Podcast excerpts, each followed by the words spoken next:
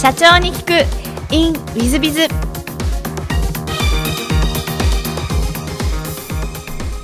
ィズビズの新谷です。先週の続きをお聞きください。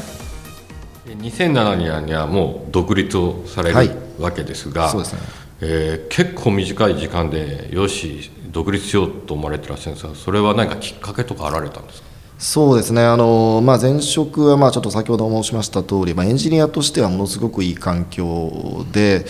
まあ、刺激的な環境ではあったんですけれども、まあ、一方でですね、まあ、北米に渡米してその日本っていうものを、まあ、遠巻きに見るような、まあ、そんなこう機会を得られてですねやはり日本をずっと見ていると相変わらずというかですねずっとまあ、やはり北米の技術をまあ輸入してきて、まあ、日本で使っているっていう現状には変わりはなくてですね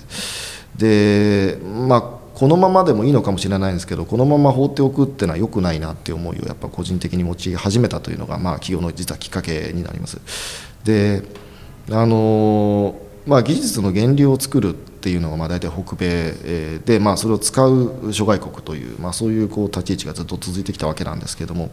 やはりあの技術の源流を作るその北米の会社というのは、まあ、いろんな意味で、えー、非常に強くてですね特にまビジネスという観点で見ると、まあ、やはり0を1にした人たちっていうのはものすごく大きな利益を得られるわけなんですけれども、まあ、ビジネスの中で、えー、こう上流工程にいないやはり日本っていうのはもう産業的な意味合いでもですねこのまま放っておくと非常に良くないだろうとなんでちゃんとあの上流を作れるような、まあ、そんな、えー、環境にやっぱりしたいなという思いがま個人的にはあったと。でまたこのサイバーセキュリティっていうこの業界の独特の何て言うんですかねあの話としてはやはりあの日本で何かこうサイバーセキュリティ上大きな問題が起きて、まあ、それをこう解決したいという場合にやっぱ独自にその解決できる機能が、まあ、研究開発の能力がないので、まあ、できないということがあって、まあ、このまま放っておくとまあ、ある意味日本で本当に何か問題が起きた時に誰も助けてくれないっていう、まあ、そういう問題も、えー、起きるんじゃないのかなっていう、まあ、そういう危機感もあってですね、まあ、こうなったらやはり日本でこういった研究開発をやる会社を、まあ、でできないんだったら自分で、えー、やってみるかということで戻ってきて作ったというのが実はきっかけになります。まあ、結構そういった意味ではあの私も研究開発のエンジニアだったんで、まあ、企業というのはどういうものかわからないまま あの起業したというのはありますけれども、まあ、そういった意味ではあまあ今思えば良かったかなというところですね。なるほどで7年後にはまあもうマザーズの上場できてしまうというか、はい、してしまうんですが、はい、その当初より上場は目指してらっしゃったんですそうですね。あの、まあ、実は目指していたというのはあります。あのサイバーセキュリティはですねあのまあ、当然、きちんとした技術を研究開発していくっていうのも大事ですけども、まあ、やはり一方で、えー、ちゃんと信頼される会社にならないといけないということがあって、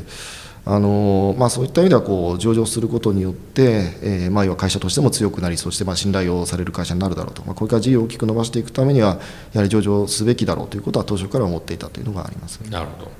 で上場のその苦労とかそういうのはあられたんですか？そうですね、まあ、やはりこれ上場の苦労というよりもやはり事業をちゃんと伸ばしていくっていうことはあの、まあ、思ってたよりも大変だったというのは、まあ、あのあります。まあ、やはりあのいいものを研究開発するだけでは当然事業というのは伸びていかないですし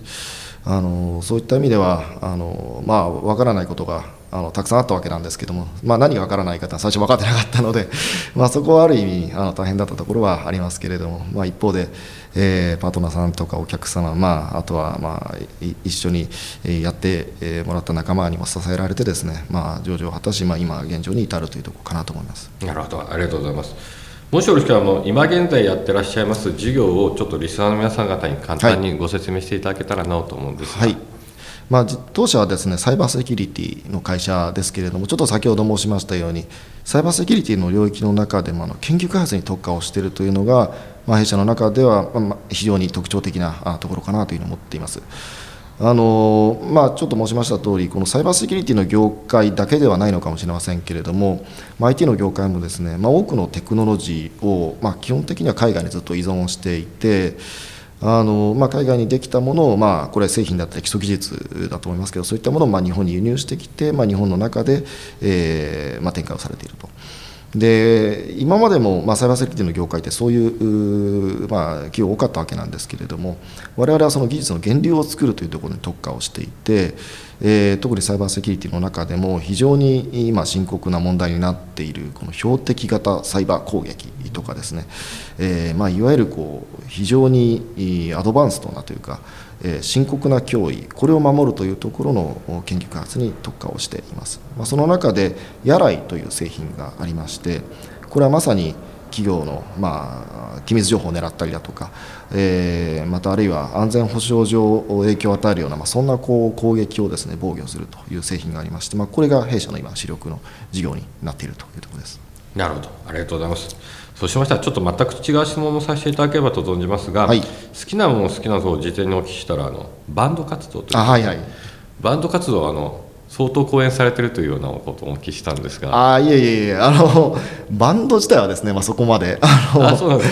あれですけれども、まあ、たまにライブやったりだとかしてますけれども、はい、なかなかあの時間も取れないので最近はあの一人で、えーまあ、演奏していることがまあ多いですけれども、まあ、そそんな趣味ですね。なるほど、はい、じゃああの若いからということなんでしょうか外でいらっしゃるんでしょうけども。でもう一つがあの座右の銘も聞きましてこれがちょっと私英語が苦手で、えー、一旦読まさせていただきますが「In the middle of difficulty lies opportunity」ということで、はい、これどういった意味でいらっしゃいますか？そうですねあのまさに苦労の中に苦労というかですねものすごく、えー、大変な状況の中に初めて、えー、新しい機会というのが、まあ、見つかるだろうという、まあ、そういったあのことですね。まあ、これは何事もそうだと思うんですけれども、まあ、やはり非常に困難な状況に、えー、陥っている、まあ、そこで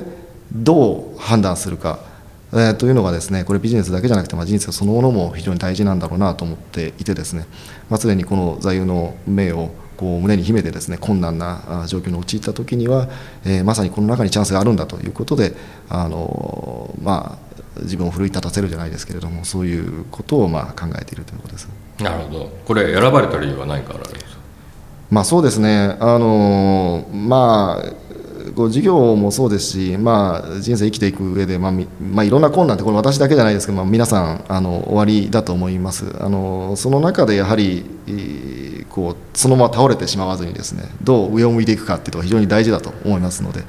えー、まあ困難な時こそまあこういった大の目を思い出してちょっと上を向いて前を向いて進んでいきたいなということであのこれを選ばせていただいたということです。なるほど。ありがとうございます。素晴らしいですね。では最後の質問なんですが、はい、この番組経営者向け全国の社長様向けもしくはこれから起業する方向けの番組でございまして、はい、えー、できませれば企業社長の成功の秘訣などをお教えいただけたらなと思っております。そうですね、まあ、この成功っていうほど、まあ、ちょっと我々もまだまだあの発展途上ですので、でまあ、そんな、えー、大層なことはあのなかなか申し上げられないということありますけれども、まあ、やはり重要なことは、まあ、一番重要なことはやはり誠実であるということかなと思います。あのまあ、嘘をついたり、まあ、人を騙すようなことをやればですね必ず自分たちにやっぱ跳ね返ってくるということがありますので、まあ、そこはあの誠実であり続けるということが、まあ、一番大事だろうと。まあ、あとはやはり先ほどの座右の銘じゃないですけれどもやはり困難に陥るということはこれ当然えー、まず、ね、あのずっとうまく生き続けるわけではないと思いますので困難に陥った時に、まあ、いかにこう前を向いていけるかということが非常に大事かなと思っております。ありがとうございます。あの大変勉強のある話でリスナーの皆さん方にも参考になったんじゃないかなと思います。えー、リスナーの皆様も本日はお忙しい中お聞きいただきまして誠にありがとうございます。ぜひ皆様の参考にしていただければと存じます。向井社長様、本日はどうもありがとうございました。どうもありがとうございました。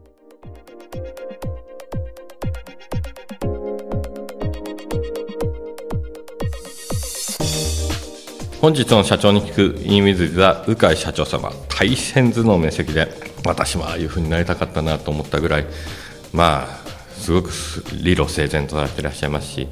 温厚でいらっしゃいますしはたまたそして誠実という言葉を最後おっしゃっていらっしゃいました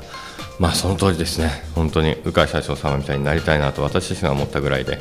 えー、本当に素晴らしい社長様でした。ぜひあの皆さん方もあの誠実に生きるというのは本当にこの通りだなと思いますので、えー、真似していただいて、えー、マザーズ上場まで行っていただければなというふうに思っている次第でございます。本日の社長に行くインウィズはここまで。また来週。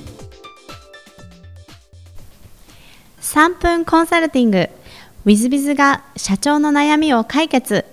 本日の3分コンサルティングは Y 様、えー、税理士事務所をやってらっしゃるそうです。はじめまして、メルマガやポッドキャスト、いつも楽しみに拝聴してます。ワイと申します。早速ですがご相談させてください。私は税理士事務所に勤めております。新たなその取り組みとして、え、新規顧客に向けて定期的なセミナーを開催したいと考えております。水さんではセミナーを多数開催しているとのことで、講演テーマの考え方、集客のポイントについてご教示いただけますと幸いです。また外部からの新規販路としてウィズさんに集客をお願いすることが可能でしょうか。合わせてご回答とのことお願いよろしくお願い申し上げます。あのもちろんあの私どものいろんな企業さんの集客もお手伝いしておりますのでおっしゃっていただければと思うんですが税理士事務所さん会計事務所さんが、えー、セミナーをやることは私としては大変あのお勧めをしております。というのも、えー、税理士さんはやっぱりあの顧客新規顧客の開拓というのは一番難しいですしそのリプレイスしなきゃいけない、えー、税理士事務所を変えさせなきゃいけないということになるとちょっとハードルが結構あります。なので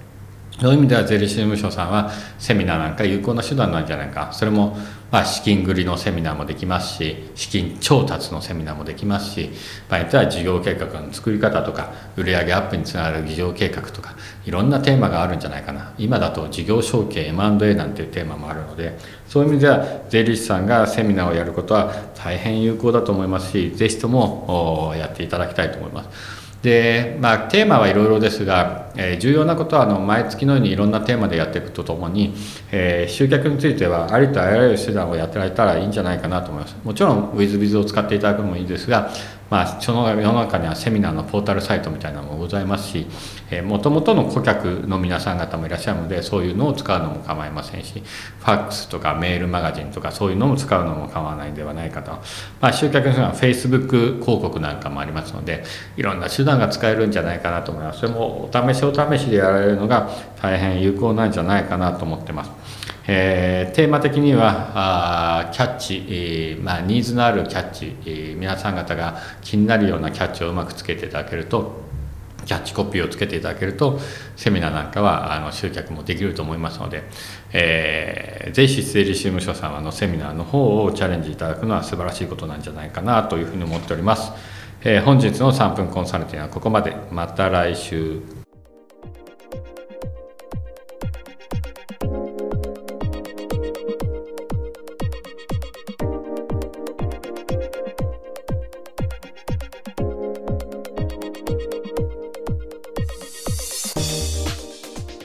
最後までお聞きいただきまして誠にありがとうございました。本日のポッドキャストはここまでになります。また来週お楽しみに。